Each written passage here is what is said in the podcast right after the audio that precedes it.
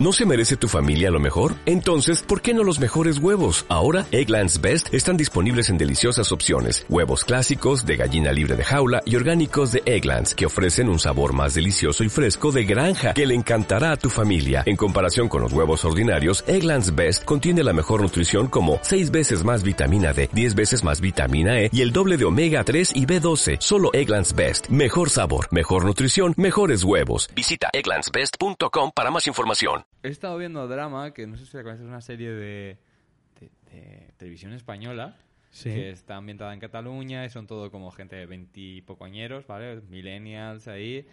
Y eh, eh, representan una juventud que yo, yo no me siento identificado con ella, porque están...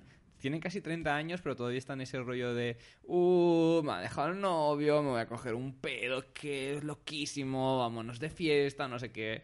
Y yo el sábado lo que hice fue despertarme pronto y vi que la cisterna de mi váter no, no tiraba. Y lo que hice fue meterme en YouTube, buscar un vídeo de cómo arreglar y cómo funciona el mecanismo tal, y empezar a descubrir cosas como tu cisterna es de tipo dama o de tipo no sé qué. Y eh, obviamente respondí esas preguntas y pude arreglar un poco mi cisterna para que se fuera toda la mierda por, por el cacharro. Y ese fue mi sábado, ese fue el highlight de mi sábado. Y ahora el resto, el resto de la semana tendré que invertirlo en ir a comprar una cisterna porque el apaño que le hice no funcionó. Has dicho que no te sientes identificado con esta juventud. Con esa juventud de, de preocupada, loca, que está pensando en Quizá fiestas. deberías dejarlo en juventud.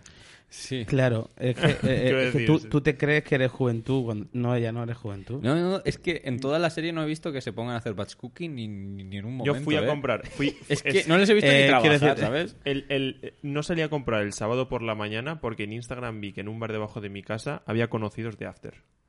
Es decir, estaban en, en el bar de enfrente de After almorzando y entonces dije, Y- voy esta noche porque no quiero que me vean ¿Y, te- comprando. ¿Y por qué no, no quisiste que te viese? ¿Pero por qué? Porque, porque... ¿Te sentiste peor que ellos? No, no, no, no es sentirme peor que ellos, porque probablemente ellos estarían a tope de Keta y, y Farlopa y no se enterarían de nada. Pero, era como... a- aquí da nombres. voy a ¿Quiénes eran enfrentarme- esos conocidos de After? Yo no estaba ahí, Eh, yo soy eh, el, name dropping mal. Aquí no hicimos name dropping Sí, sí, mal. sí. ¿Quiénes eran? ¿Quiénes eran? No, A ver, tal, el gente de Malasaña. ¿eh? Seguro que gente de Malasaña. Era gente de Ruzafa. ¿Era gente del pueblo? No, no, era gente de Ruzafa que estaban justo en una de las calles adyacentes a mi casa. Ah. Y dije, bajo ahora, compro, tengo que saludarles en plan con el carro en la mano y decir, pues nada, mira aquí, sábado de Mercadona. Eh, tú, O tú- me quedo en casita tú- tranquilamente. al- avergonzado. tu, viernes, tu, Mercadona. viernes No alar- es- eh, tu viernes de queta se ha alargado y mi, y mi, No sá- era- y mi sábado de, de mantenimiento hogareño no está era, empezando todo. no era tan estar avergonzado, sino no querer pasar por el, por el trance de ver a Peña que va de after y... Porque Hombre, a mí realmente mira, que me Pero vean, eh, me da un poco realmente igual, es, pero- es la general, es un caso específico de un problema general desde saludar a gente que no te apetece saludar y que tú básicamente haces así un poco para el lado, ves a, También es a- gente- a una persona que hace seis meses que, que no has visto y que es, También es yo qué gente sé, es que- compañero de no sé Sí. qué, que tu relación con él se basa que has estado en el mismo sitio eh, durante X tiempo y te has dirigido cuatro palabras y una era tienes boli, ¿sabes? Y te lo encuentras y tienes como que fingir ahí una conversación de ay, cuánto tiempo, a Sí, ver que- si nos vemos, A ver, que, pero también tal". salir, salir de fiesta está muy sobrevalorado, sobre todo cuando tienes menos de 25 no, años. Yo, yo ahora mismo Yo cuando tienes menos salir de 20 fiesta lo mejor. Cuando tienes menos de 25 años estás estás súper sobrevalorado salir de fiesta. Es como algo necesario y demás. Y cuando pasas los 25 años creo que de repente ya es has hecho prácticamente todo lo que tenías que hacer saliendo de fiesta, te has, co- te has cogido todas las cogorzas que te tenías que coger y lo que más valorar de salir de fiesta es al día siguiente poder aprovechar el día y no estar hecho una mierda. Yo pienso que eso es así llegado llegado a cierta Yo- edad. hay, hay un, hay un, es que hay un momento, hay un momento en el que hay un trance, ¿no? En el que primero valoras mucho salir de fiesta, luego sales mucho de fiesta, pero a la mañana siguiente te arrepientes porque no has puesto esa lavadora, compra, barra, barra, barra, barra, barra, barra, todo ese tipo de cosas, y luego hay un momento en que lo haces. Entonces, en ese trance, el, yo creo que el peor momento es el trance. Sí. En el, sabes que no lo estás haciendo, sabes lo que tienes que hacer, y no se hace, y todo es un caos. Sí, exacto. Eso es una cosa- Pues una yo creo que el problema es que estamos en el, en el borde del precipicio, ¿no? Estamos Yo, estoy en- yo siento que estoy en el trance y hay, hay, hay veces que estoy dentro, hay veces que estoy fuera. Claro, claro, como- que estamos todavía en medio camino, en tierra de nadie, entre una cosa y la otra. Yo cuando Entonces salgo tú- de fiesta no duermo. ya Tú tienes, que- tú tienes que elegir. Que- que- que dice, la- tú, tú tu after, o sea, tu after de fiesta es Mercadona. Mi, af- mi after es escuchar, escuchar la lavadora centrifugar. Ese es mi after. Que- que- que- o sea, tu, Y- rum- y no tu- ritmo no. marcha con 160 BPM Sí, es sí, sí. la- el centrifugado pumba pumba. Claro, pumba. yo aguanto, yo aguanto cuatro- Black lo va a, re- va a hacer una release ahí Ojo, eh, buenísima eh, de la, centrifugadoras. próxima, la próxima mixtape ampliando A mí- centrifugadoras, eh. A mí Dax Day me da la vida con, con- en las coladas. O sea, es lo que, lo que yo hago los domingos y los sábados ahora mismo. No, ¿quién- ¿Qué artista? La, la canción está de Print Scan. Hay un artista que es un poco así como. eh, lo voy a buscar. Que, que es un, un tío que se empleaba impresoras y hizo una canción, tu guapa. Pero un segundito. Mientras Dios lo busca, eh, te lo, te digo. me- ¿Ves? Este fin de semana ha sido un ejemplo de... eh, no quiero salir de fiesta porque tengo muchas cosas que hacer, pero las cosas que tengo que hacer son una mierda. O sea, Pero es ir a en eso- comprar... en eso se basa la vida. Ir a comprar... Claro, es que y- cuando- cuanto antes te des cuenta, no- hacer- no la encuentro, no- no la encuentro. Has- has convertido- li- Limpiar, o sea, y he pasado eh, lo que iba a ser mi fin de semana de "Oh, vamos a aprovechar ahí a tope, hacer de todo.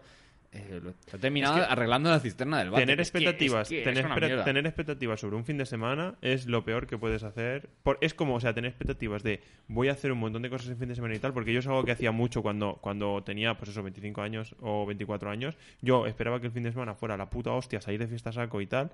Y entonces, cuando no se cumplía, luego, como dice Fer, en el trance ese, tenía un vacío interior de decir, hostia puta, he salido de fiesta, eh, pero no ha sido tan bueno o tan alucinante como para compensar el no haber hecho una puta mierda en todo el fin de semana y tener un montón de cosas que hacer ahora en eh, rápido, lunes y martes o lunes directamente. Pues, pues a mí me ha pasado justo lo contrario. No me ha compensado no salir para Claro, la puta mierda Claro, que he hecho en pero casa, porque, ¿sabes? porque has tenido un, un- un- Querías hacer tantas cosas, al final los fines de semana son para dejarlos pasar y trabajar. a ver, a ver si abolimos el fin de semana ya. La verdad que sí. Chicos, eh, bienvenidos a 2 de 7. Bienvenidos a la depresión. Empezamos. Grabando en domingo.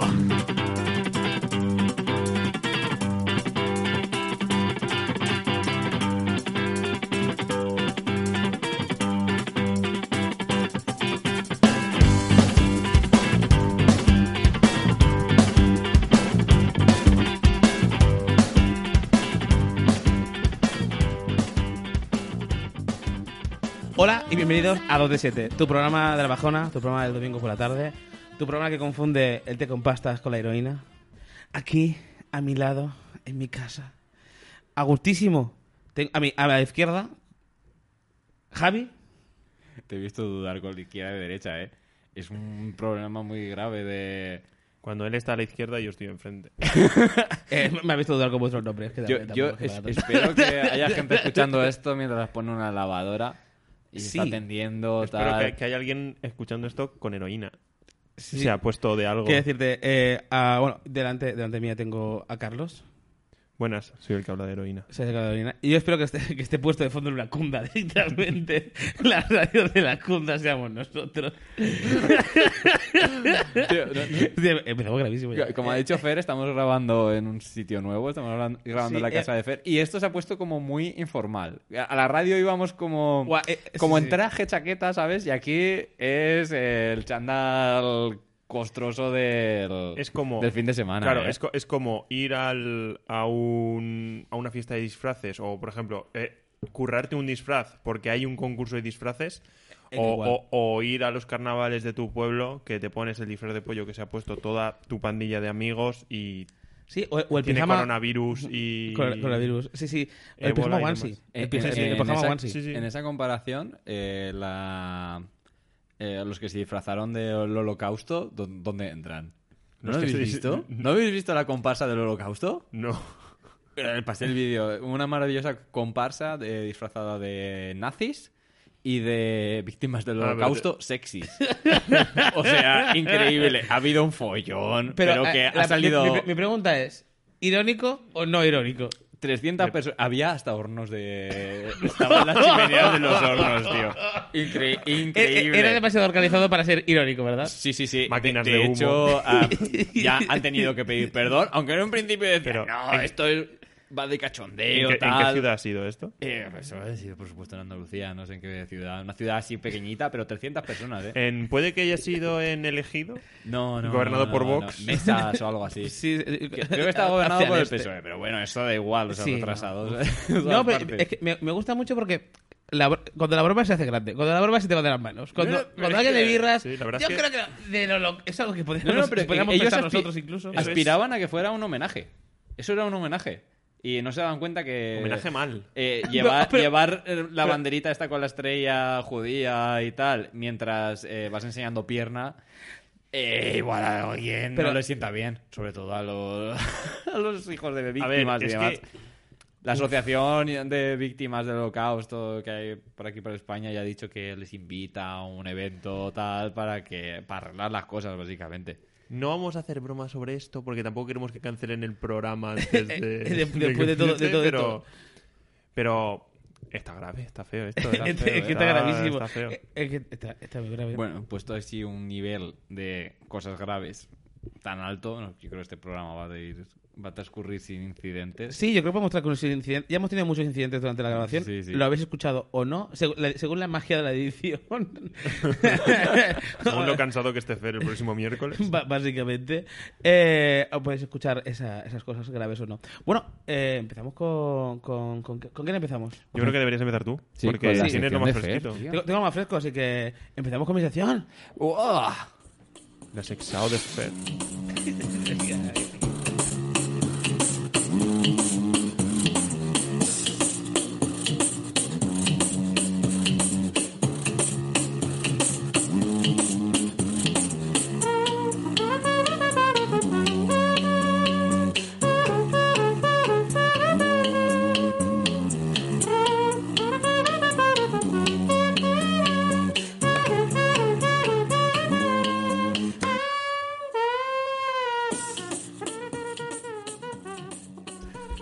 y bienvenidos a, a mi sección, eh, a la sección de Fernando, la sección, la sección que, que os trae la persona más dinámica de este podcast aproximadamente. Eh, he traído un tema fresquito, un tema que ya top salió... tres personas dinámicas de este podcast. Sí, la verdad es que sí. To- Eh, es un tema que yo, que no sé, salió ya creo en un, en un podcast anterior o no, o ha salido en conversaciones nuestras, que es las cosas buenas. Las cosas buenas. Porque hay- en la vida todo es negativo y positivo, el yin y el yang, estoy yendo a meditación, chicos. Entonces, de repente, eh, me, me quedan dos clases de meditación para comprarme unos pantalones bombachos y, irme al centro de Benimaclet a, a, vivir. ¿Sabes? Montar una, Hombre, tú una- ya- estás mirando con ojitos quechua, ¿eh? Pero estaba predestinado. Sí, sí. Estaba en tu destino. Sí, sí, yo creo A que- ver, yo te he visto hacer que- malabares. Claro, Eh, exactamente. claro, es que a ver, hago malabares. eh, tengo una mochila de quechua típica de 30 litros, tal, de viaje, botas de montañismo, queda el perro, una flauta y... ¿Y no te has planteado nunca sacarte eh, la carrera para ser profesor de valenciano? No, pero he sido profesor, he sido profesor de dibujo, de Sí, extraescolares. chiste interno En de la comunidad en- valenciana, ¿eh? valenciano. en valenciano no, porque yo es que el, el valenciano lo manejo muy mal. Ah. Solamente, solamente por momentos íntimos. Esto es una cosa que, que es muy bonita. Bueno, eh, os traigo una... En otro orden de cosas, la elección. en otro orden de cosas, os traigo la sección que es las cosas buenas también. Porque las cosas, las cosas buenas. Coronavirus tiene cosas buenas, Por supuesto. Hombre, seguro, 100%. Pues ya sabemos de ahora mismo las cosas buenas de la peste bubónica. ¿Por qué te pones a pensar? La peste bubónica fue una, una movida que pasó en Europa. Eh, mm, eh, Carlos, cuéntanos, ¿qué es la peste bubónica? Pues una enfermedad. ¿Quieres más insight? Eh, Joder, yo, yo pensaba que la única persona que sabe La más de también- medicina que, que Javi y yo. ta- también llamada peste española, peste francesa, peste italiana, eh, ¿no? Se le ha llamado de muchas maneras, Sí, porque al sí, final... según nadie lo que te quiere- cayera mal a nivel internacional, pues le llamaban Pero en así, ponían en- el apellido, ¿no? En, en principio la peste, la, la peste bubónica es, un, es, es una enfermedad contagiosa que se te viene. eh, que se viene por, por es una un bacteria. Es que es un resfriado y- tonto mal curado. Es que es un resfriado tonto mal curado. Vosotros no lo veis porque la todavía no enfermedad- estamos en YouTube, pero está buscándolo en Wikipedia para supuesto. Daros un poco- unos pocos más datos. Pero al fin y al cabo es la peste bubónica, que bueno, es la enfermedad que se desarrolla después, así que... Es que No me, hace gracia más. porque Fer se ha traído toda la documentación de la peste bubónica y ha ido a pillar, ha hecho la pregunta de Hombre, por supuesto. importante- La, yo- la pregunta de Señor Fabra, Sí, usted sí, no sí, es- sí, sí. La Por peste bubónica, la peste te doy, bubónica. te doy un insight, pero ya. Y, y to- todo el mundo señalándole el, cua- el cuadro amarillo, el cuadro amarillo que estaba en el libro con los dientes en medio. de, "Ey, lo pone ahí, lo pone ahí. Y el otro, y el otro que estaba medio dormido. "Ah, No sé. Bueno, yo, yo voy a, yo voy a traer los 10 facts, 10, las 10 cosas que, que han mejorado en el mundo gracias a la peste bubónica. Que eso es una puta amarilla. La sección de You, eh. Este es yo totalmente. Ahora mismo soy Iggy Rubin, bien. O sea. Bueno, hablemos de Ortega Lara. Rubin sin gritar, ¿no? Ortega Lara, en fin. Eh, primera cosa importantísima, que es que la peste bubónica trajo a mucha gente sana, hasta gente sanísima en Europa, que eso es una cosa que me parece maravillosa. Hombre, claro. es- De, si tienes un cesto de manzanas y tienes 10 manzanas podridas, pues las quitas y las que quedan son manzanas, bueno, las mejores manzanas. Es que, es eso, claro, es que aquí la selección natural actuó de una, forma- una, una forma maravillosa, básicamente porque era o, er- o eras una o- tenías un sistema inmunológico finúsculo Ferrari, o sea, digamos, eres, o eras Dacia, si Sí, eras sí. Dacia te morías, pero si eres un puto Ferrari Claro, claro. eh, eh, a, A nivel ver, inmunológico Eh, El sistema inmunológico con luces RGB, gaming. Claro, o sea, full gaming. A tope. ocho núcleos, esta movida. Es que nunca, nu- nu- nunca se ven las cosas buenas cuando, cuando tienes una buena una buena yo que sé, una barrendera o algo fuerte que te quita todo lo to- todas las personas que están hechas polvo te las quita Es que de es un eso. plumazo. Es, que, es que básicamente, o sea, lo que no te mata te hace más fuerte. Esto es así. Y a la gente, a la gente de la Europa, de la Europa de la mil- casualidad que muchos nos hacían más fuertes. La verdad que no. La verdad que nos no. hacían más fuerte, pero en comparación con los que estaban muertos, pues claro, Pues la verdad estar es que sí. vivo, pues es bastante mejor. No, ta- también es que hay una cosa que como, como había bastante menos gente, también había más acceso a los recursos, como por ejemplo Claro, comida claro. y comida de calidad. Y de repente los pobres tenían comida de calidad que comer, con lo cual estar como, como más, más sanete, ¿no? Como más, más colorados. De, de ahí viene de el muerto al hoyo y el vivo al bollo. claro, claro. Ahí, Eh, all right. luego eso lo llevaban tatuado, ¿sabes? Lo ponían en latín, pero tatuado ahí. Podía con, seguir- con letras góticas, tatuaje de letras góticas. De... O podía seguir claro. aplicándose después, porque claro, el del bollo también iba al hoyo y ya está, era una cadena. Era, era un Ya, ciclo ya. vicioso ma- maravilloso. De, es que, de hecho, la peña, o sea, el- el- la esperanza de vida de, o sea, de llegar a los 70, o sea, la- o sea, la- el 30% de peña que llegaba a los 70 aumentó como hasta un 20%, o sea, ba- bastante loco. O sea, después de la peste bubónica. Claro, pero es que te ha quitado todo el mundo que, que si no se moría de la peste bubónica se iba a morir de un tabardillo o algo. Claro, entonces al final yo, o- yo o creo de que un- es un poco. O de un tropiezo. Claro, claro, es, un- es un- es un. Es han curado. Y si estaba bien, estaba bien, y no, muy bien.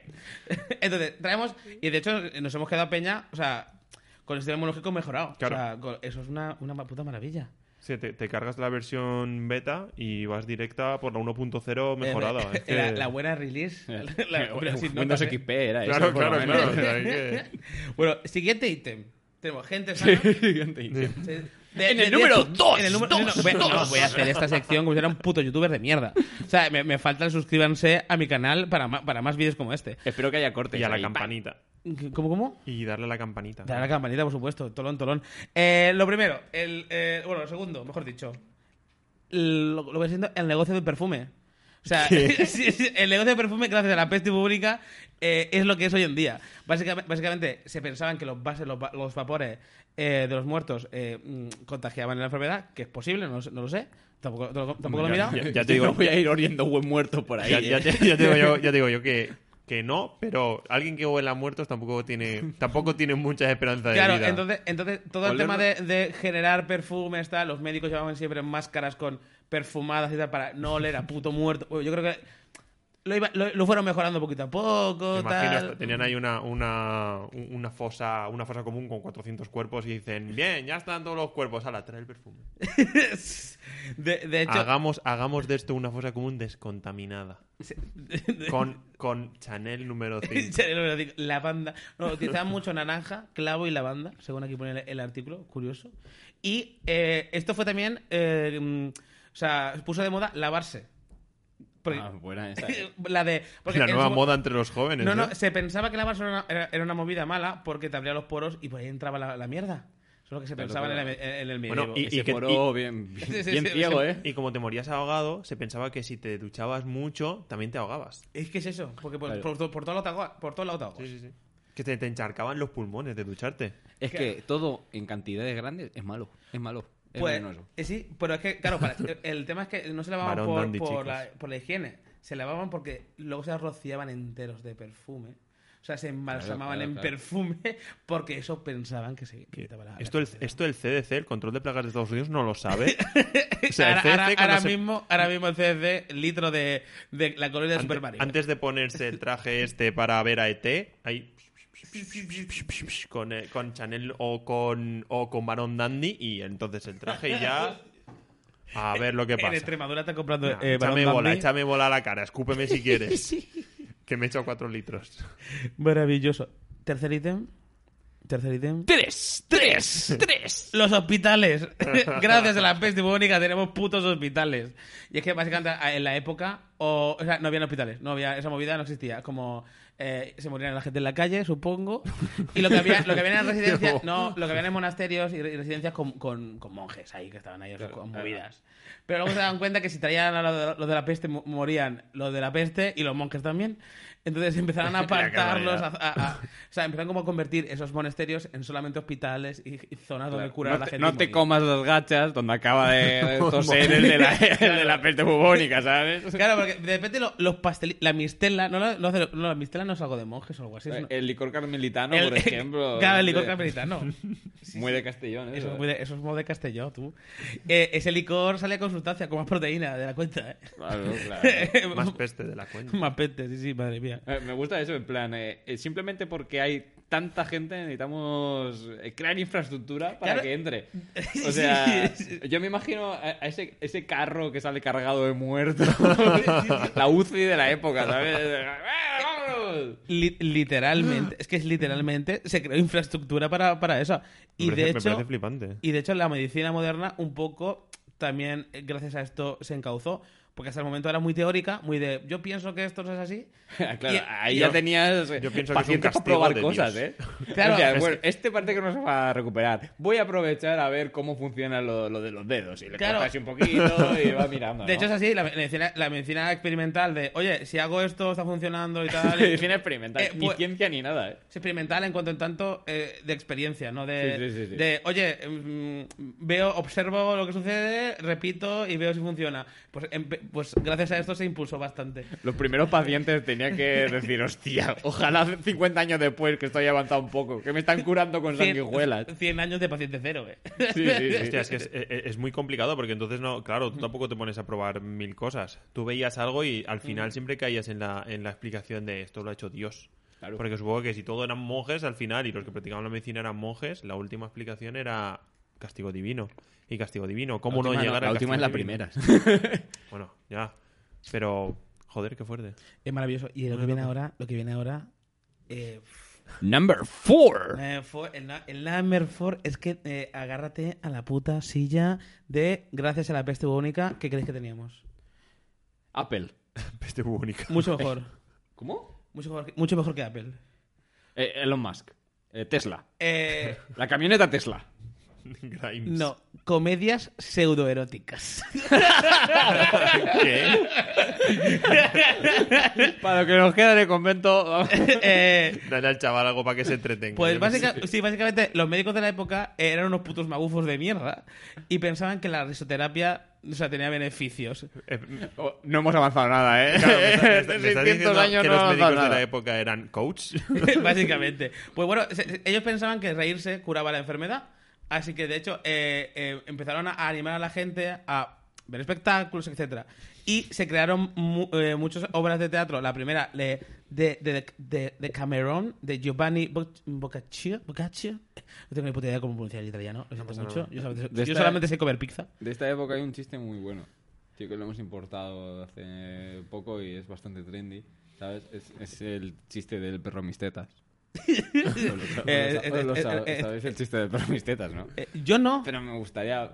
No, no, lo- no lo sé. Cuen- No cuenta- no lo es que, es que este, el teatro del, del 1400 no lo tengo al día. Entonces, cuéntame más. Claro, eh, ayer no, no era en plan... eh, va de una señora Ujú. que haya perdido el perro y el perro se llama mis tetas.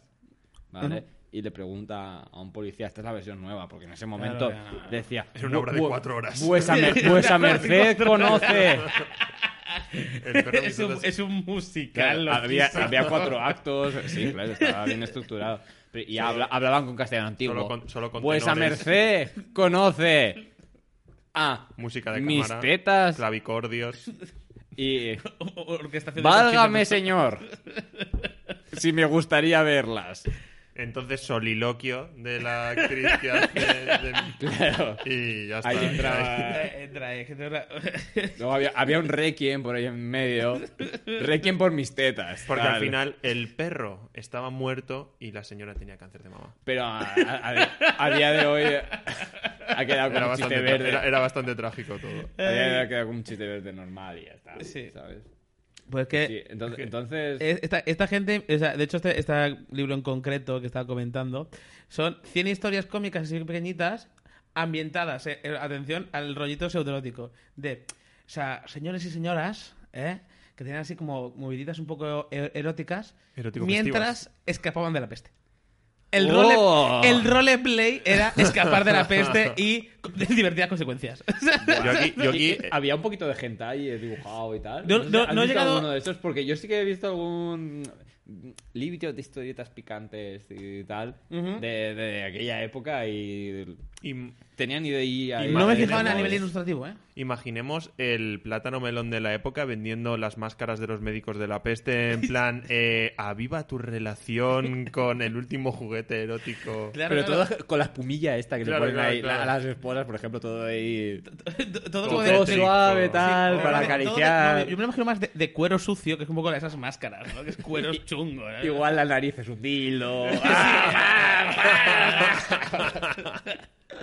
y que, y que, eh, eh, la- es que hay, mucho marketing ahí donde, donde avezar, donde, donde Es que meterse mucho- Hombre, yo- yo veo una hora, yo veo una mina de oro, vamos, yo no sé. Y de, de hecho, o sea, lo que más me ha gustado de esta parte donde estoy investigando es que, claro, decidieron que fuese un poco este rollo porque habían dos cosas que la gente entendía a nivel transversal, que era la religión y el sexo. Y es verdad, o sea, no había, o sea, luego te puedes hablar de otra cosa a un campesino del 1300 y no sabe. Pero de sexo sabe. Pero sabía, la diferencia entre un orgasmo vaginal y un orgasmo clitoriano. Eh, yo ahí, a ver, no, Llegaban ahí. Yo creo que no. Eh, yo, yo creo que no, pero bueno, pero de- de- de- sabían a nivel usuario. Sabían, nivel de sexo a nivel de eh, si, aquí, si aquí me rasco, me, me pica y me gusta. Claro, tú al campesino le nivel. enseñabas religión y hincarla y al cura las dos cosas a la vez. Y ya En efecto, claro. y, y seguimos al, al próximo, al próximo punto, que este me gusta mucho también, que es... eh, mejoró muchísimo la arquitectura, porque teníamos, gracias a la, a la peste bubónica, tenemos casas mucho más funcionales. Se me está diciendo que- que Calatrava Calatrava eh, bebe de la tradición hicieron- bubónica. Claro, cuando le hicieron doctor honoris causa, tuvo que agradecer a la peste bubónica el, el avance de la arquitectura. También te digo que la la única arquitectura de Calatrava es prepeste bubónica. Empezó a hacerse, ¿no? Para... para... Hostia. La el, tema, el tema es que primero tuvieran que dejar de lado el gótico porque había mucha menos gente y menos manos de obra para realizar esas estructuras ese, loquísimas. ese arco de medio, ese arco de gótico tal. De hecho, se le llama, se le llama, eh, a ver que esto tengo por aquí, per- Perpendicular Gothic Style, que es un poco un resumen de es gótico pero simple de cojones porque no hay gente para construirlo. Señor, necesitamos que mueran 400 obreros para terminar este arco de medio punto. Pues nada, habrá que hacerlo horizontal.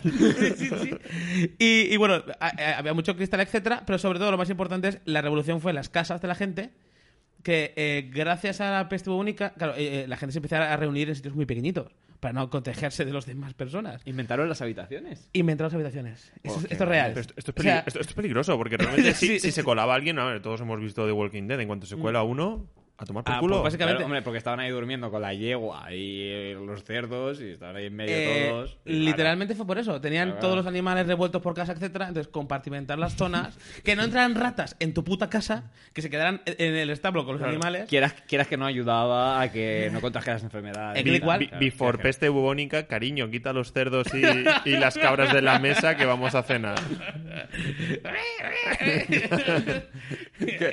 Cariño, no me apetece. No, no soy, igual, no soy yo. comeremos. Es el cerdo. Da igual, comeremos encima de la cabra. Sí, No hay sí. problema. Pero ponle un mantel por encima. Y también no las hicieron como más inflamables y tal, porque eh, le pegaban fuego ahí a las casas, pero... Ahí, ahí ya, ahí no, no, he, no, he, no he ahondado en el tema, pero, pero tiene pinta. Tiene pinta, ¿no? de- Le, de- le pusieron ya mecha a las casas. Sí, sí, le- sí, Esto, sí, sí. Abrir en caso de peste bubónica. La abrías y una Un- mecha de, esas de un petardo. Por cierto, por cierto, hoy estamos grabando y ya están cerca las fallas. Hoy he escuchado mi primer petardo. Uy, yo lo he escuchado a las 8 de la mañana. Yo escucho una, una yo, yo escucho una mascleta a las Hoy 8 de la mañana. Me, me, me- pero eso es una, una- es una puta despertar. Eso es tocar los cojones. Porque a mí no me jodas. O sea, ¿qué, ¿para qué me tienen que tirar una mascleta a las 8 de la mañana? Pero ¿Qué también ganas? te ¿Qué digo, escuchado la del ayuntamiento? La del ayuntamiento ha sido.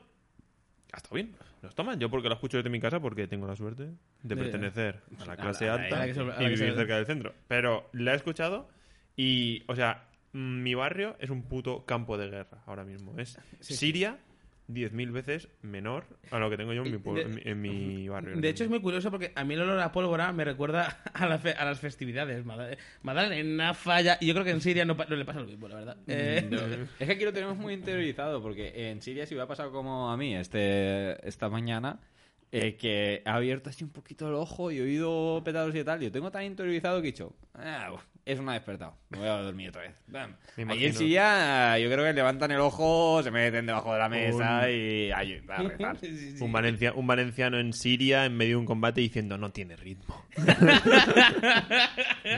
no, no, no es de, no es de caballer, no tiene ritmo. Es verdad, es que tal cual. Escuchando el primero dice, ahora faltan cinco minutos para que empiece a El primer tiro. El primer tiro. Tal cual.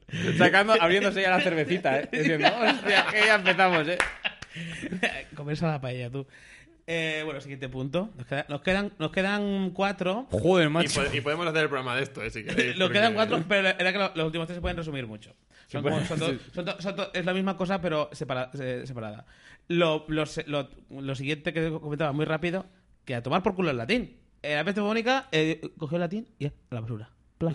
Básicamente por lo mismo que hemos hablado antes. Se murieron todos los viejos, se murieron todos los profesores de universidad y los nuevos que entraban lo, lo, lo- lo- Uy, no- qué gustito, qué gustito. Pues Claro, a mí me parece una solamente, pena. Vamos a solamente sabían francés. hablar, solamente sabían hablar su lengua materna, Oh, que era qué- inglés, francés, eh, Qué el ale- Pues- alemán, etcétera. Pues etcétera, vaya, pues etcétera. yo lo veo oportunidad perdida, porque había en un momento que en cualquier sitio de Europa tú ibas con latín y, y Sí, ya, y, claro. ahora, y ahora te vas a Francia, eh, plaît, s'il vous plaît, cuando puedes haber estado hablando en latín ahora. Claro, pero es todo. que nunca ha sido una- eh, el intento de construir. Tenemos que hacer un programa entero de esto. No, el intento de construir una lengua universal No existe. no existe, nunca va a fracasar siempre en cuanto en tanto vas a forzar a la gente a hablar un- otro idioma. No, no, pero es que no, no existe porque la gente, tú no puedes coger a la gente y obligarla a hablar en un solo idioma. Entonces el intento es que se queda en, en sueño. Y que eh, este- vivimos, en un país, eh, vivimos en un planeta demasiado grande como para que ni siquiera ese idioma como tal se evolucionen en otros pseudoidiomas que acabarán siendo en otras lenguas. Sí, sí, estoy aquí metiendo mucha mierda, mierda del esperanto, pero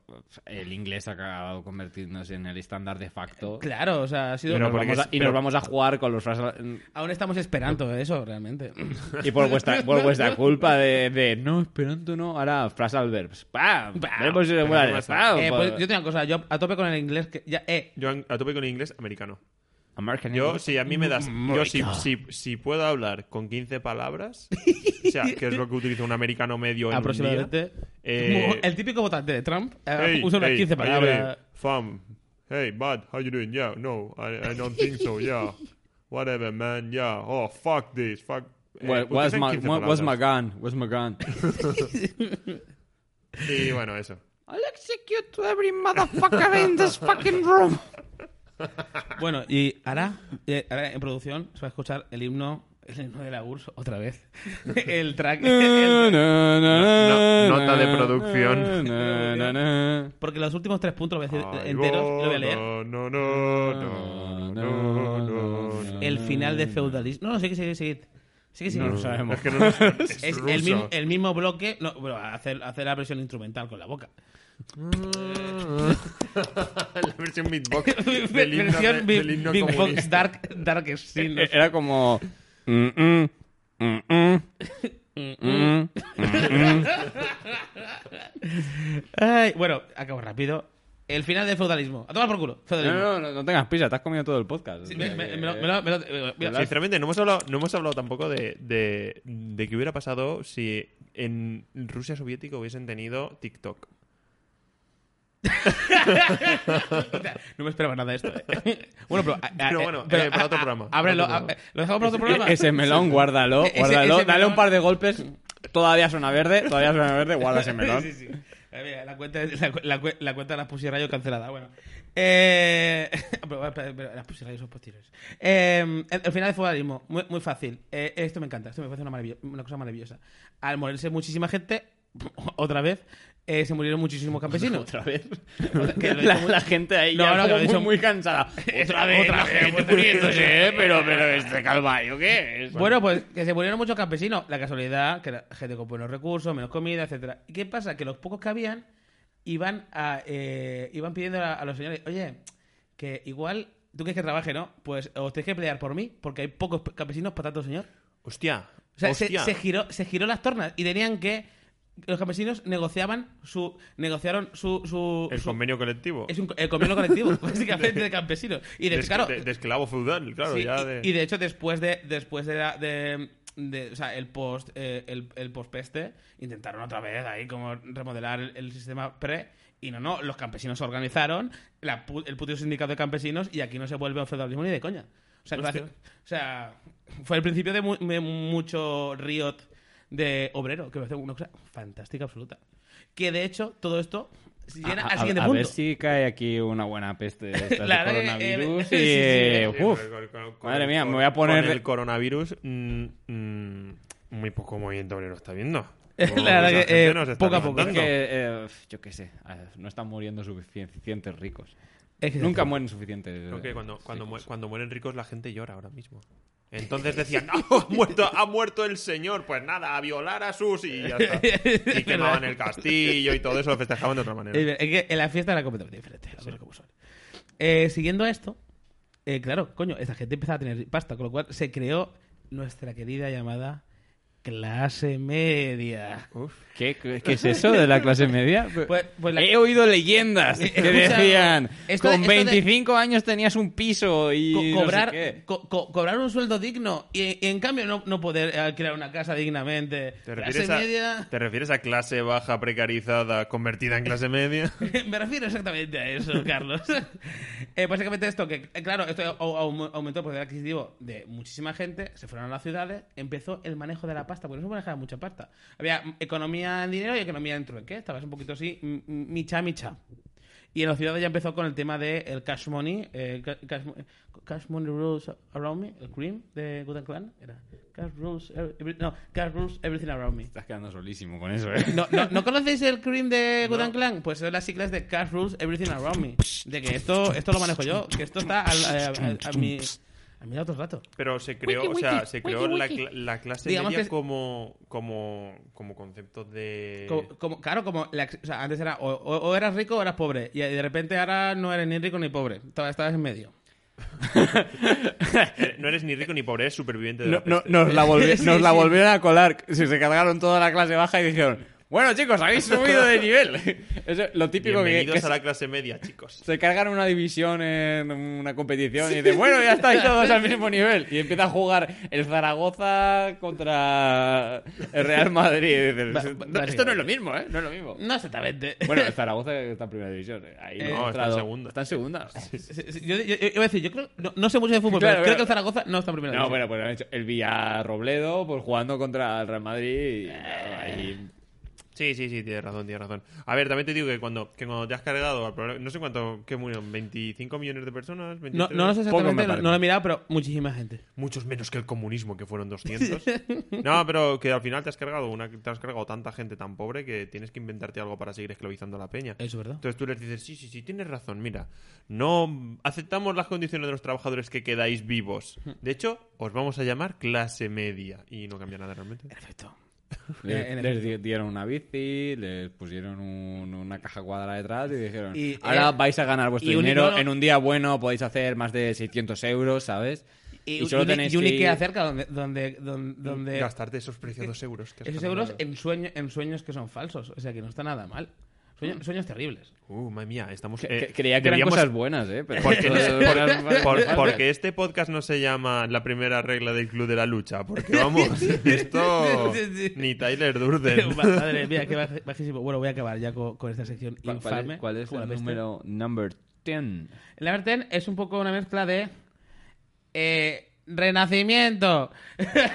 Básicamente que esta clase media empezaba a decir, oye, que, que te- ya tengo, ya tengo eh, la pirámide de Maslow, ¿vale? Empieza, hostia, comida, tal, bien, No eh, hostia, peste. seguridad, más o menos arreglado. Ah, coño, set de conocimiento, set de, set, set de arte, set de tal.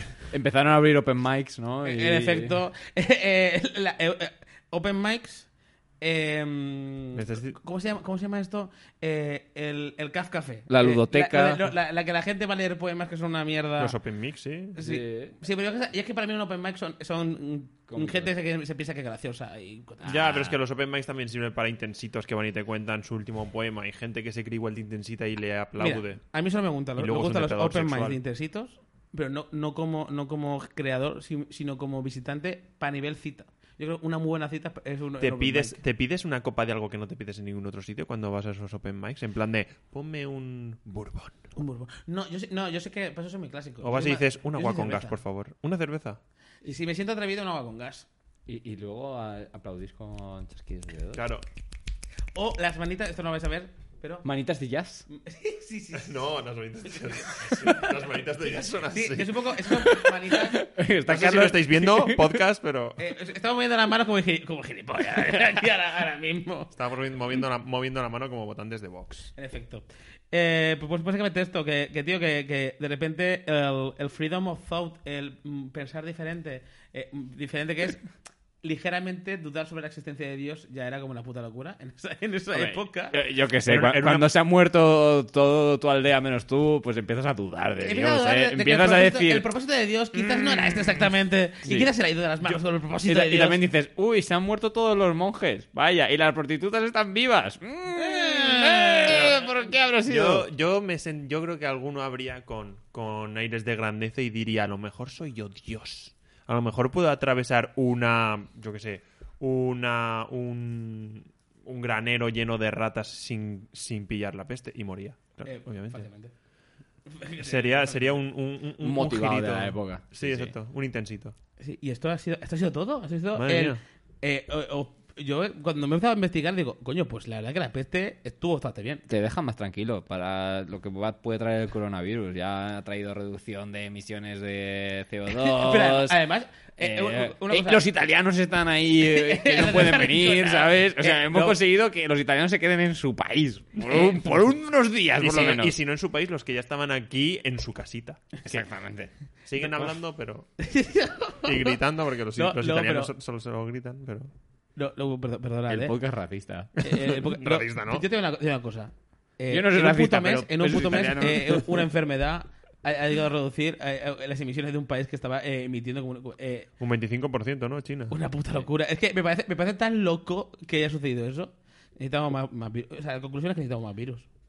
Sí. Yo ya lo he dicho, yo sí, y lo digo públicamente y ya se lo he dicho en mi círculo cercano, estoy buscando contagiarme de coronavirus, no como el de Forocoches, no para pasarlo y curarme y tal, sino para expandirlo. Irá. ¿Tú quieres, tú quieres foco? Yo quiero ser un foco de contagio, yo quiero ir a una falla en estos días y em- escupir y- a la y gente. toser, y toser mucho, sí, sí, sí. Y si quiero ver la falla, saco un pañuelo con un poco de sangre y digo ¡Ah! y ya La pues se va la gente y ya está, claro. La performance. Pues bueno, pues eh, eh, eh, eh, aquí te estamos desde el podcast 2 de 7 esperando que lo pilles. Dándote fuerza, dándote mucho ánimo. Javier, siete con la cabeza.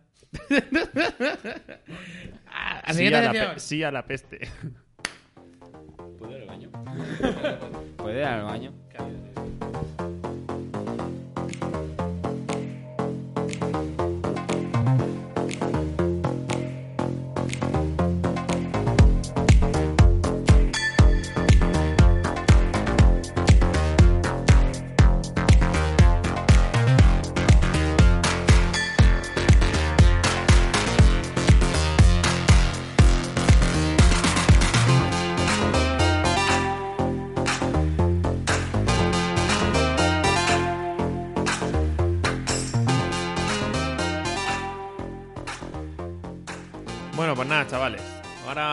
Mi sección. Es una sección un poco, no sé si bajonera, pero eh, no es graciosa. Como, como si no fuera este podcast ya abajo. ¿no? Exacto, porque la verdad es que voy a hablar de un tema muy serio. Me toca a mí de cerca. Más, más, más o menos serio que la plaga. Es más serio que todas las cosas de este mundo. Más serio que Thanos. A ver, más serio que todas las cosas de este mundo no Más puede se- ser. porque más serio- En, el- Voy a hablar- en, en el diagrama de Ben eso está incluido. Ma- o sea, lo tienes lo que vas a hablar. en la pirámide de Maslow tengo por encima de la autorrealización, que es el tenis. Madre de Dios. Y voy a hablar... La, la pelotita. Sí, la pelotita, la raquetita, ¿Tú sabías? Artengo pipa, y, Artengo y, Artengo y la peluca de Agassi. ¿Sab- ¿Sabías qué, qué componente Porque animal Agassi va con peluca desde el principio. ¿Sabías qué componente animal llevaban las primeras pelotas de tenis? Pelo humano. ¿Ves? Uh, Maravilloso. ¿En serio? Sí, sí. Eh, eh, era una pelota muy bella. La, fuente es co- cofón de couch. eh, Joder, sa- saber liar, fuente. Bus- puedes buscarlo ahí. Maravilloso. Pues este señor, que tenía pelo, no como Agassi, y es- estoy seguro de que no jugaba con pelotas hechas con su propio pelo, es Eh, un... Ojo, ojo, esa teoría se viene. Esa teoría. Esa la teoría de Agassi se hacía sus pelotas con... Sí, o sea, sí. perdió el pelo haciéndose sus propias pelotas. Sí. ha hecho pelota. y dicho pelo.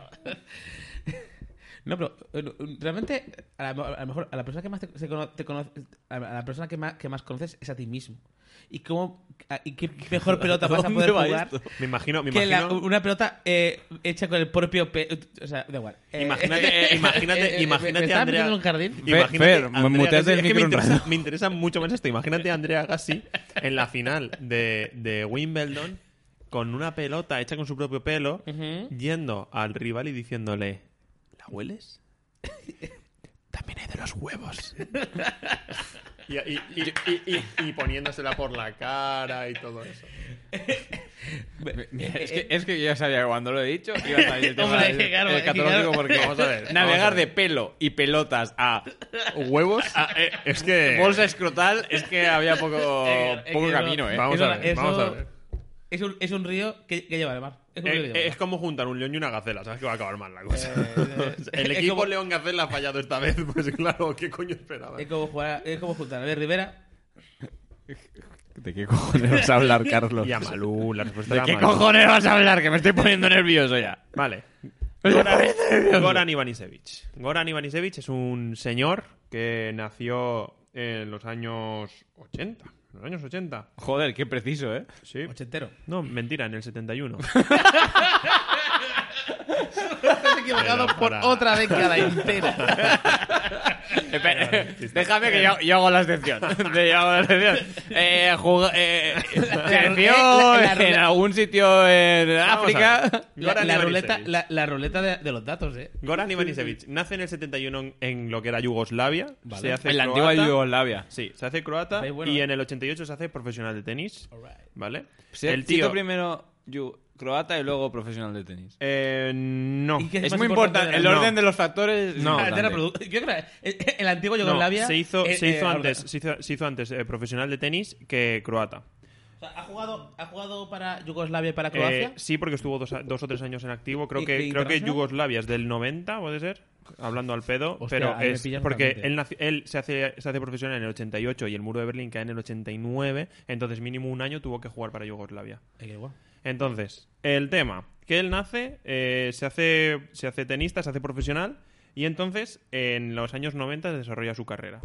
El pavo, época. el pavo es un, un tío que saca a 200 kilómetros por hora, tiene el récord de, creo que es el O sea, segundo... coge un coche, coge, coge un coche y le pega fuertísimo. Pilla, le mete unas hostias, le mete unas hostias que revienta la pelota sacando. El tío no es alto, nadie sabe cómo lo hacía, pero eh, Boris Becker, que jugó contra el Boris Becker, muy un ¿Quién tío era? Eh, lo siento mucho. es ¿Quién es Bonis? uno de los mejores tenistas de la historia, perdió contra él en Roland Garros en el 90 y dijo, este señor, este señor juega como Los Ángeles. El partido perfecto se ha dado hoy. O sea, el tío, y el tío luego perdió. O sea, Go- eh, Ivanisevic le Tenía, gana a Boris Becker y Tenía... tenía buen saque, tenía muy buen saque. ¿Se comía mucho? Claro, el pavo, el pavo Le, le no... un buen almuerzo. ¿eh? no es, que, termina- es que le pones una cervecita, unos cacaos, y es que él tiene buen, es que tiene buen saque. Es que tiene buen saque. Es que, tiene- es que tiene- los amigos, para allá, que tiene buen saque. Es que tiene buen saque. El tío era de En el- medio almuerzo, almuerzo entero. Decía, almuerzo entero, Almuerzo y entero. que no te pida otro medio. ¿eh? En el, claro. en el tercer tiempo, esto que hacen los jugadores después del partido, no querían ir con él, o decir, el cabrón este lo juntes y se come todos los canapés. Joder, macho, que les hemos dado El un que te- bombo al que te- chiste de eh, mierda. eh, pagamos, pagamos a escote. No, es que te se ha, se ha pedido dos bocadillos. es que, claro, es que, es que en una, en este señor una maravilla. Te- Tenistas profesionales, pero escatimando ahí en, el, en los 3 euros y medio de- del bocata, escatimando y diciendo, "No, no". En fin, el pavo, el pavo juega con... Tenía un saque que flipas. Sí, tiene un saque que flipas y empieza, empieza a competir. En, eh, destaca en Roland Garros, en Wimbledon ese año también contra, contra Boris Becker y precisamente ayuda a Yugoslavia a ganar la Copa del Mundo por equipos ese mismo año. El pavo ya y no, se gana, hace- no gana una guerra, ¿eh? y no hagan una guerra. El tío se, el tío se va haciendo se va haciendo muy bueno y en el 92 contra Andrea Gassi pierde su primera final de Wimbledon. Es una final súper agónica en la que llegan a cinco sets, eh, acaban reventadísimos, Andrea Gassi es el del pelazo. el del pelazo y le gana Atención y le conocimiento de revienta. tenis, ¿eh? O sea, El tema es que en el 94, dos años después, vuelve a llegar a la final de Wimbledon. Esta vez contra Pete Sampras. Y vuelve a perder. Pete Sampras le gana 7-6, 7-6, 0 Vamos, le revienta. Para ser un tenista tan bueno, pues no gana tanto. ¿eh? El caso es que él era, él era muy conocido, la gente le quería mucho porque se ve que era majo y tal. Y en el, eso. en el 96... Este Importante señor- que ganen siempre los que son majos. Claro, en el, en- porque no, la gente no empatiza, una movida tal. claro, en, en- en el 96 eh, su carrera eh, eh, está en el cenit. Está en lo más alto. Ah, creo que se pega un vuelco. Que No, siempre no, queda no, muy no, dinámico. no, pega no. un vuelco. El tío, el tío está en lo más alto. Heroína, Sigue no, no, no, no. Sí- sigue llegando, sí- sigue llegando a, a- al- alcanza, alcanza copas, a- alcanza títulos Cotas. en la ATP y tal, pero no termina, no gana, no gana un, un Open, ¿vale? No termina, no gana ni Wimbledon, ni Roland Garros, ni nada. No, no está ganando, ¿eh? Claro, y en No, el, no, le ponen lacito al regalo. claro, no termina, no, termina de, no termina de cerrar, de cerrar lo que todo tenista quiere, que es, Su, su padre mirándole mal. Open. Tan bueno no serás. Tan bueno no serás. hombre, como yugoslavo y nuevo croata, pues evidentemente tiene una presión de la antigua, de la antigua Yugoslavia muy fuerte. De la antigua Yugoslavia y de la, y de la nueva Croacia. a, o sea, pesar, de a- las dos. a pesar de haber ganado ya una Copa del Mundo con Yugoslavia. Ah, Copa de Mundo siempre ganar, pero tú Y- nunca Open. y, Open claro- no ganar. Ah, tu sangre yugoslava no, vuelvas está a casa, llegando. No vuelvas a casa, un Open. El, caso, el caso es que el chaval No más gachas por hoy. en el, en el 98 y ya, con, y ya con 27 años, ya cuando dice, "E- este tiene que ser el año porque si no gano este año Wimbledon no voy a ganar ya nunca. Y el tío llega a la final de Wimbledon y se encuentra al bien. uno de los mejores, al, probablemente el tercero o el cuarto mejor jugador de tenis de la historia, que es Pete Sampras, en la final y pierde en el quinto set 9-7, porque Wimbledon el último set es a diferencia de dos. A lo que. El tío eso lo deja reventado. Tan reventado que empieza a caer en el ranking, ¿Se- se hace actor? deja de ganar y, No. y tres años después, el 2001, está el 125 del mundo. Ha pasado del 2 al 125. Este pobre eh, se viene abajo, ¿eh? Claro. Y entonces el Wimbledon dice, che, vamos a darte una invitación porque Wimbledon... Un, un paréntesis, Wimbledon da invitaciones Ah. Como- a jugadores que, que han sido históricos y que ya no están para jugar, Como pero... X Factor, pase de oro. Claro, en plan, Como toma. pase El- de claro, oro. claro, el toque- pase de oro. Pase- le dan, le dan. Soy el, el- único que no ha pillado eso. el es que hay una movida que si, eh, si eres malo pero, pero caes bien. Eh, Claro.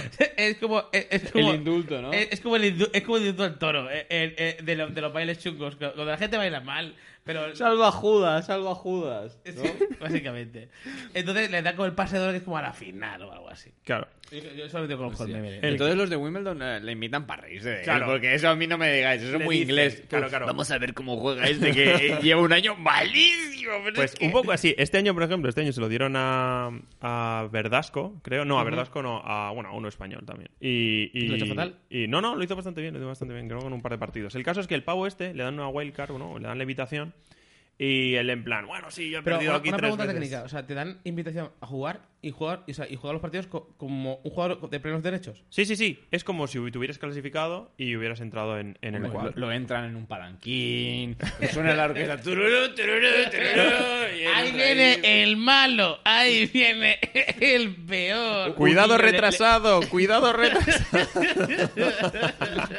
Le ponen un sombrerito, gracioso. Vamos, baila, baila. bueno, básicamente ese era el plantel. El pavo llega al primer ¿Esas partido. invitaciones, perdón, ¿te Sí. las mandan por correo o cómo funciona ese tema? Te mandan un email, te Te mandan un email un forward, email. forward, forward, forward de todos los que han invitado y pone invitación Wimbledon.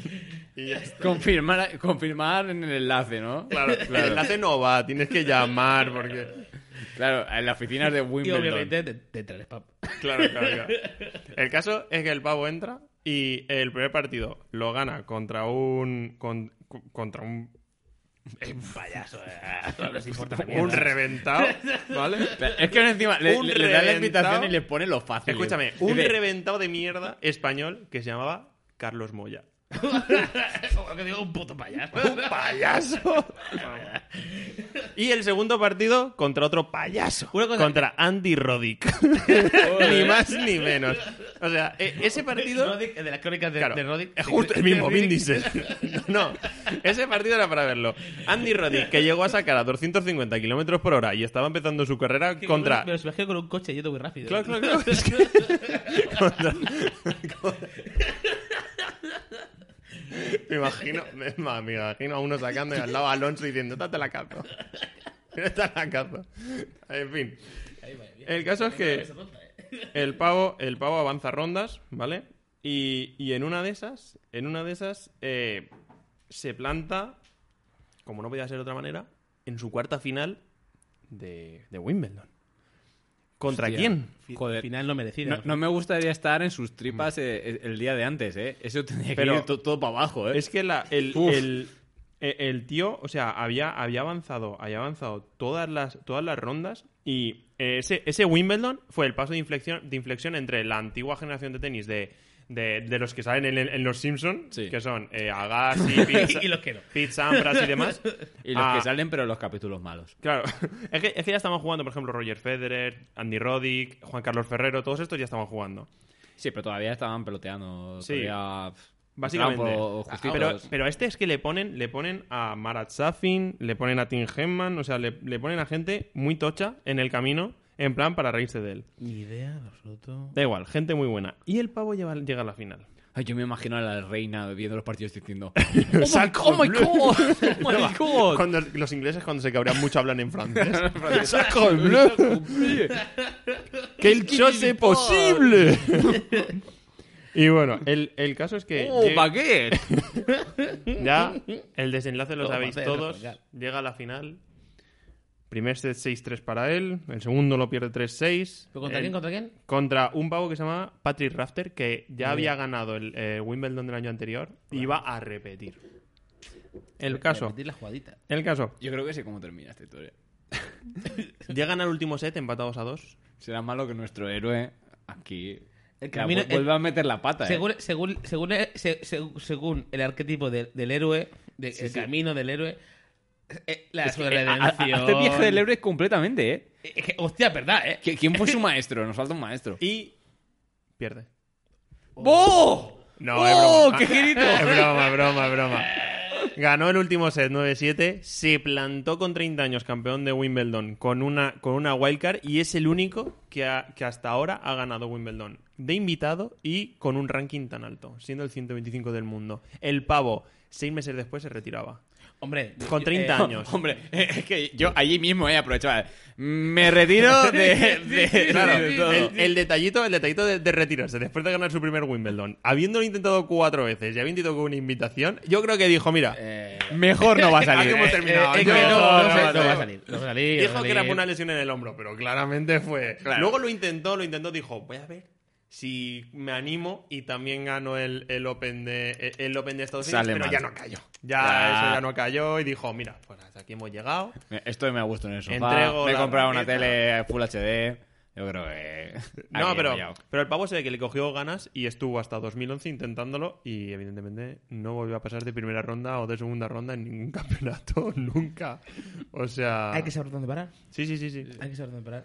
Y- La, la historia, esa historia que nos cuenta, esa historia dices que sea, se- serás malo, Claro, pero puede ser un golpe de suerte. el camino del héroe no solo es encumbrar al héroe, sino la retirada del tenis profesional. si alguna vez consigues hacer el camino del héroe, retírate. Tu ranking del ATP va a ir a peor. sí. La verdad que sí. Era- A mí mismo le pasó a Luke Skywalker.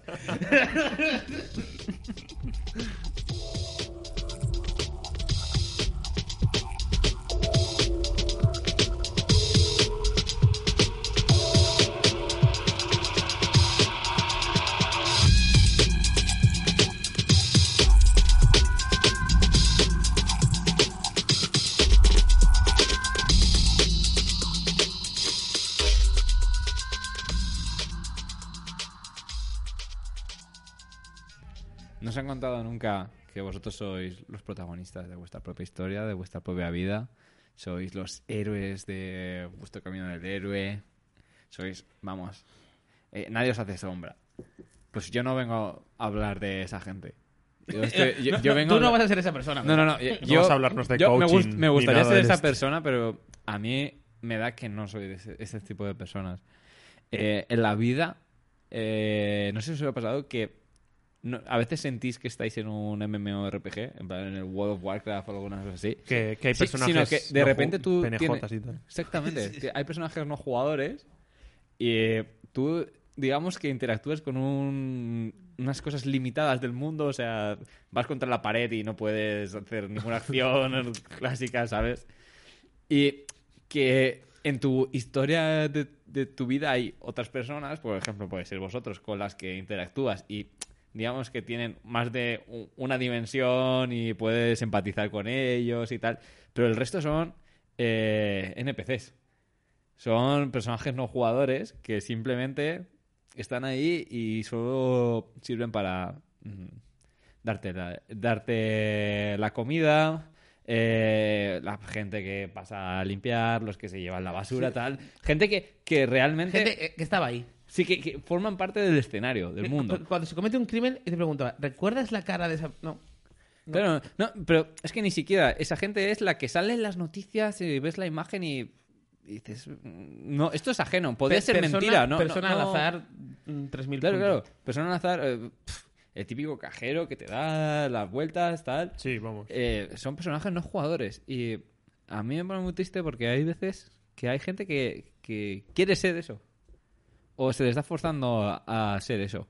Esto me di cuenta un día que bajaba en el ascensor y me encontré con un chaval que en mi casa, bueno, esta es la historia de los ascensores de mi casa, que hay muchos y normalmente no te encuentras con nadie, pero ese día me encontré.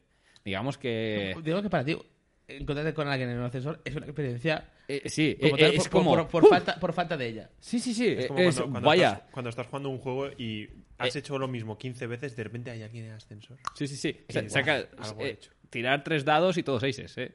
Es una cosa así.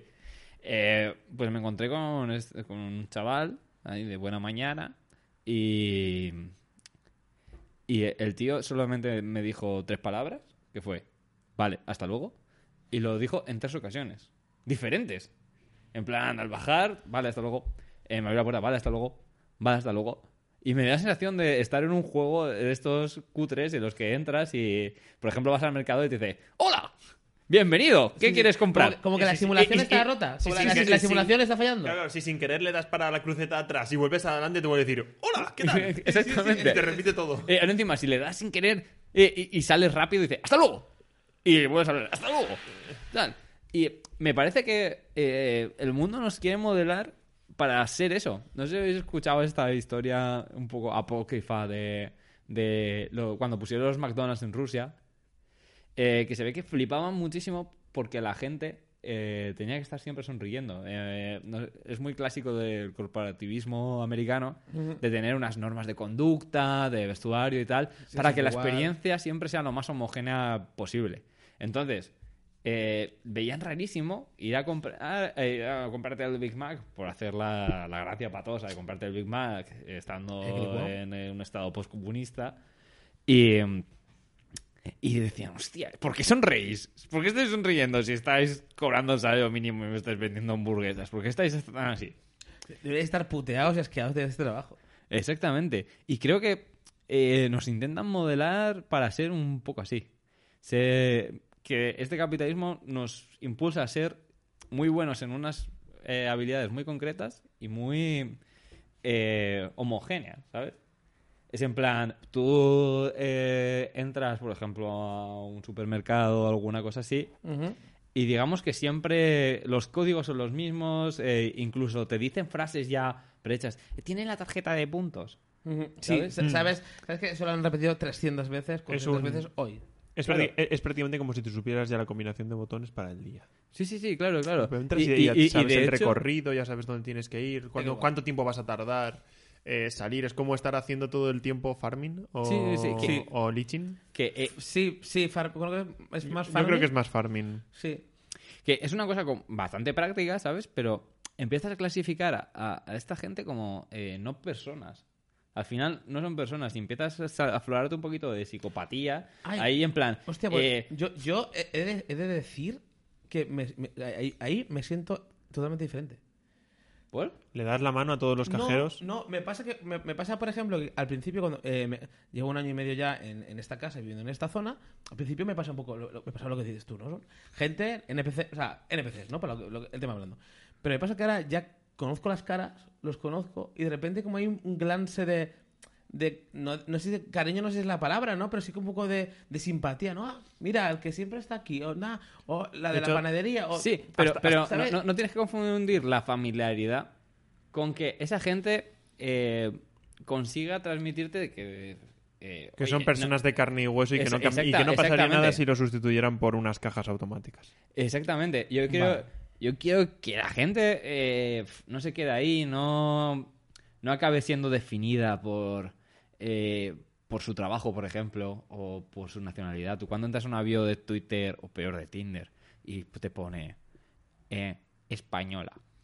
Y dices, Pero- hostia, es- eso es lo... O sea, lo primero que pones, te defines a ti mismo, Eh, lo primero como- que pones es Hombre, española. Co- coges tu DNI, o sea, es, es un DNI, es edad, Sí. la edad, la foto y la nacionalidad. Falta poner los nombres de Es tus un- es un- padres es un y ya DNI. está. O, o peor todavía, eh, Máximo y María Jesús. Estudiante de arquitectura técnica.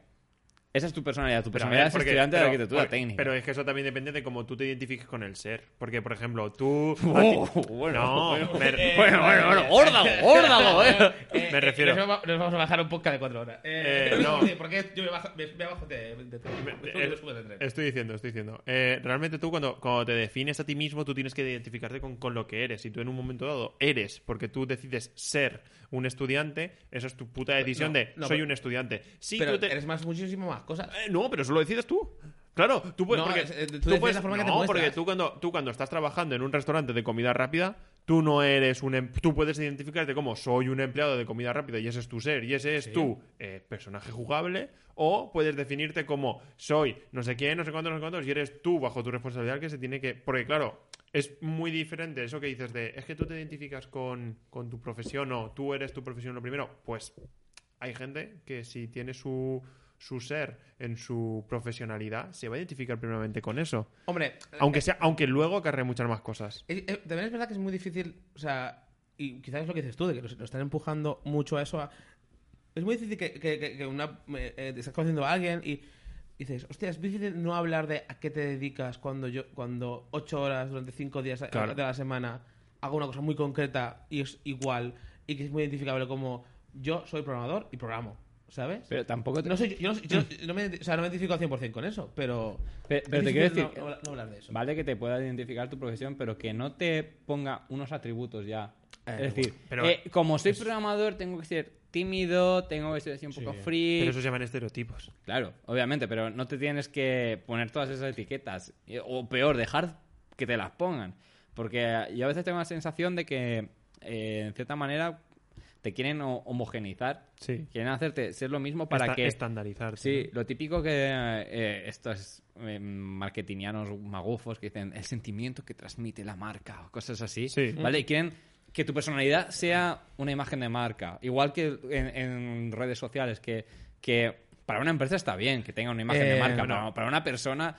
eh, No, lo pero- mucho, voy, os voy a pero- os voy a co- comentar lo que me acaba- o sea, es- esto entronca, bueno, sí que se acabar, pero esto entronca con lo que estoy- me está sucediendo en mi barbería.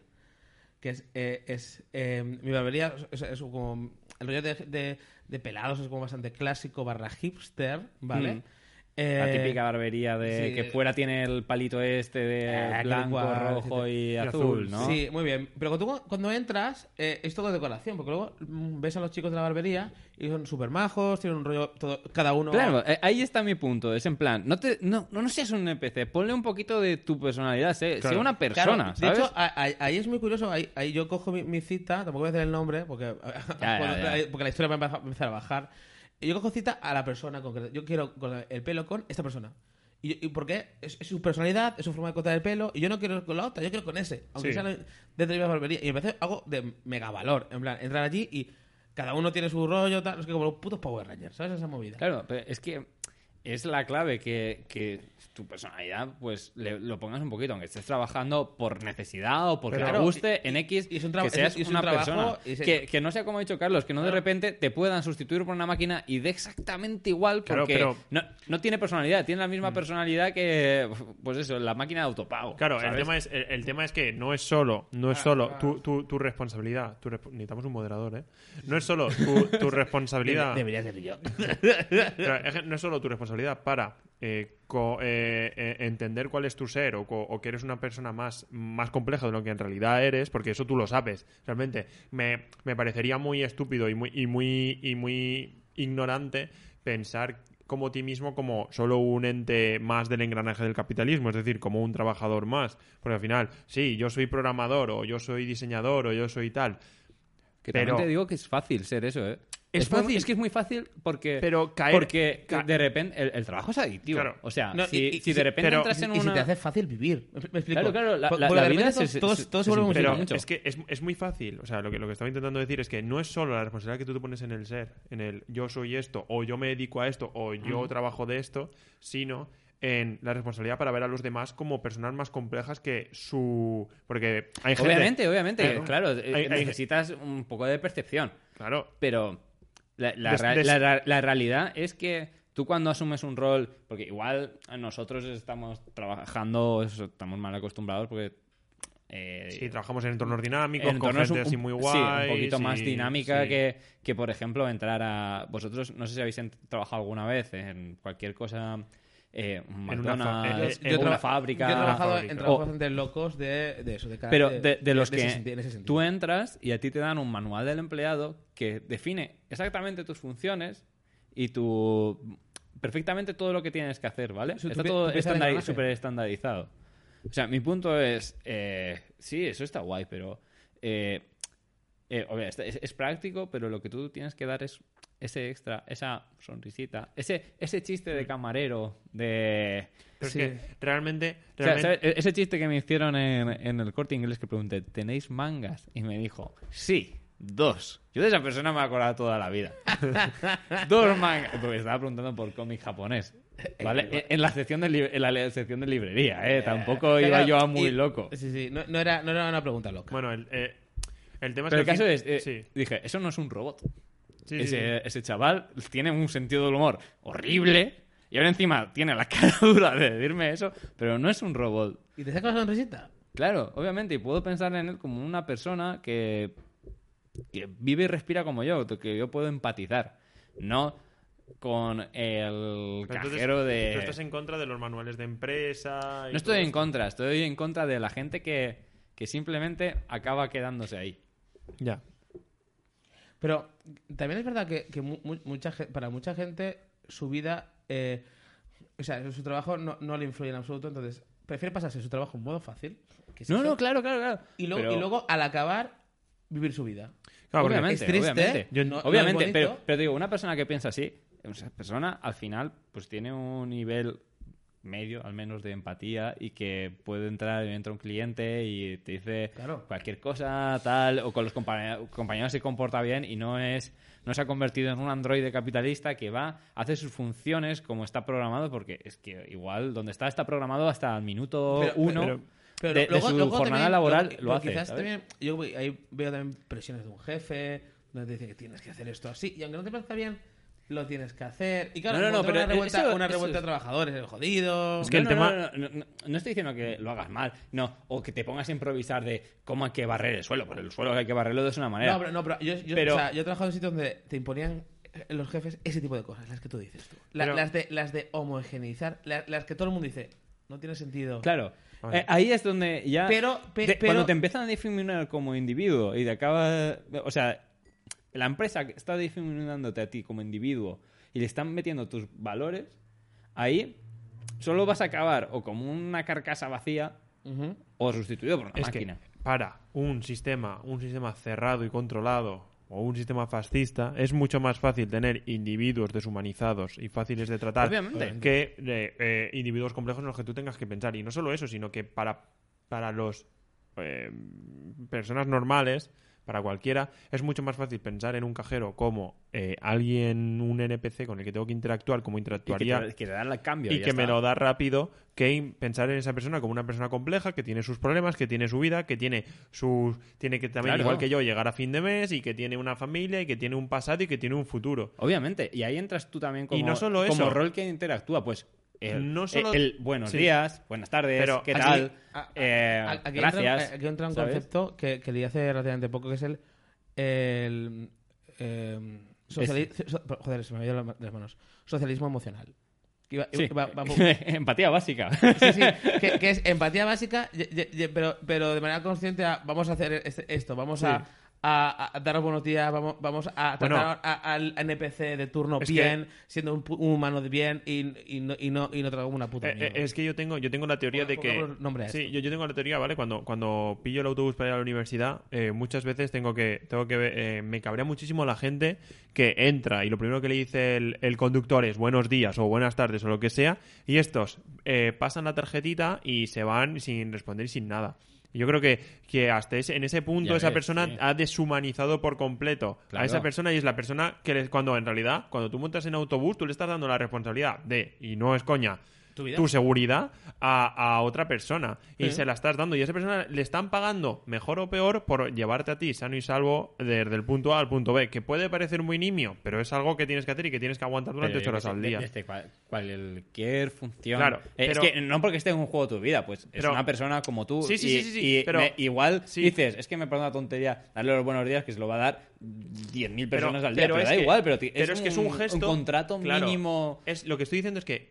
saludar es la manera más fácil de humanizar a otra persona en un Claro. sistema en un sistema 200% individualista como el nuestro. Claro. incluidos incluidos y esto duele porque lo hacemos muchísimo incluidos esas personas que no han tenido tanta suerte como nosotros y que vienen a vendernos mecheritos o que vienen a vendernos tal y que en realidad lo que nos están diciendo es eh, por favor tengo hambre y a esas personas pues también habría que saludarlas y decirles oye qué te Hombre, pasa qué tal con respeto, lo primero. mínimo, vamos, mínimo, Pero es que, pero es que yo veo mucho y, y- y lo veo mucha Sí, gente y que no se ha acercado ni a dos metros para decirte hola y ya estás diciendo no, no, no, no, no, no, lo siento, no, no, no, no, no. O, gracias. peor todavía, ignorando completamente que para hacer. peor todavía. Peor todavía, diciendo, no, gracias. Como o- si esa persona no existiese. Y tú le puedes, le puedes dar algo o no, pero por lo menos le dices, oye, mira, lo siento, es que no llevo nada, o tal, no sé qué, no sé cuántos, y bueno, Int- intentar a- a hacer los humanos, creo que son. no sé. Exactamente, e- ese es mi mensaje para vosotros. Eh, tratar al resto del mundo como, como si eh, no fueran NPCs, porque no lo son, porque son Please. personas, por favor. Y vosotros mismos también, no... No, no tratáis a vosotros mismos como Sí, NPCs. exactamente, no baséis vuestra vida en ir a trabajar, volver, ver Netflix, ir al Mercadona, Mm. volver a ver Netflix, dormir, paja, y ya Y a- está. y a dormir. No, no, sí, sí. Darle, intent- intentar sal- un poco de salseíto, Un poquito de... un poquito, un poquito de, de, de, De humanidad. De humanidad y de, y de, y de- Al final es un poco tra- eh, tratarse bien. O sea, Exactamente. No, y, y que tratarse bien, o sea, hoy me merezco un- una, una serie de Netflix, no. De ser con, de actividades que, que te mantengan consciente con pasarlo bien, no Sí, decir, distraído con tu vida. hoy- O sea, hay actividades como Netflix que te distraen de, de que tu vida existe y hay actividades mm, X, que ya a cada uno lo que le guste en la vida, que te permite estar conectados contigo y con el mundo. Entonces, Buscad, buscad que os gusta, buscad que, que os... No, no la típica frase de busca lo que da sentido a tu vida, pero simplemente buscad vamos a aquello... embarrancar en el, mi- eh, vamos a acabar en el minimalismo. Eh, volvemos a la meditación. Sí, sí, sí. Eh, volvemos- chicos, volvemos a la meditación. O sea, esto es así. No, pero... Eh, tomar único- conciencia, tomar conciencia de nuestros pensamientos, de nuestro ser y actuar en consecuencia. Lo único que quería decir es que eh, no, no, te tienes que no te tienes que conformar con, con estar bien o estar guay o el no me puedo quejar, sino intentar buscar Eh, que... hostia, él no me puedo quejar, ¿eh? Claro, No es que caer en el no me puedo quejar es, es una putada. Y yo... El no me puedo quejar es un mal, pero no te, lo- no te lo quiero contar. Claro, claro. Sí, eh, sí, estáis mal, sí, tenéis una vida de mierda y no lo sabéis eh, y no os podéis permitir terapia, por lo menos intentar buscar cosas que eh, una vez a la semana, eh, dos veces por semana, una vez al día, cuando podáis, os hagan sonreír o os hagan Sí. algo, os hagan la chispita o llorar o lo que sea, pero que os Cread hagan sentir cosas- humanos. Sí, Comunicaros con, con Sí. Vuestros semejantes. eh, daros sé. cariño. Ir al Sí. parque y gritarle a un viejo. Me parece perfecto. Bueno, pues si puede ser sin hacer daño a nadie. Pero sí, crear. Y decirle al crear- viejo, "Señor, está usted vivo". Cosas, eh, jugar, inclu- incluir ese poquito de juego, ¿sabes? Que se pierde muchísimo cuando abandonas la, la juventud, por decirlo. Jugar, eh, crear, no solamente ser. eh, consumir en una sola dirección.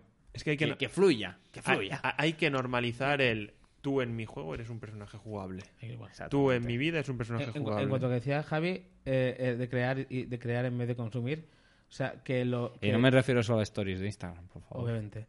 O sea, que los si consideramos input, Netflix, tele, mm, Instagram, whatever, consigamos, intentemos conseguir, que es muy difícil, muchísimo, más outputs, más sacar, más que inputs. Que output puede ser simplemente lo que estábamos diciendo. Sí, sí, simplemente mm, bajar a... a tomar un café con o- una persona sí, es un output de la hostia. O sea, in- in- eh, eh, so- mm, saludar a una persona, a, a tu cajero de confianza, de verdad genuina, saludarlo, buenos días, es un output de yo me comunico contigo, te miro los ojos, tal, eso es un output. Intentar O, conseguir eso. sí, o tener Sí, un poco... y de no, ahí a acaba- crear cosas, y de Sí, ahí sí, a mm, tocar la guitarra, me explico. O sea, Claro.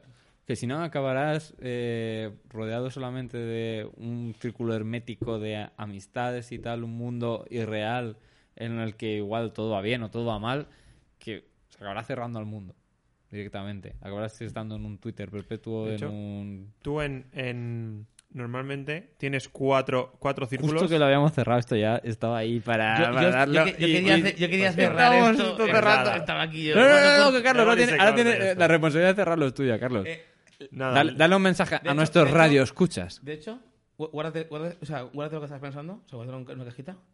Muchas gracias por haber escuchado 2T7. Muchas gracias por haber escuchado esta turra. Esta, esta turra. Ya, eh, ya, ya tenemos, mucha- tenemos redes sociales, tenemos página web, ya, ya la diremos en algún sitio. Están Muchísimas puestas gracias, en la- espero que os haya la bio. esto. Carlos, por favor, ilumínanos. Mm, realmente lo único que quería decir es no deshumanicéis Mm, e intentad atraer gente a vuestro círculo e intentad crear abrazad Oh, qué bonito. Hasta luego. Mr. Wonderful no patrocina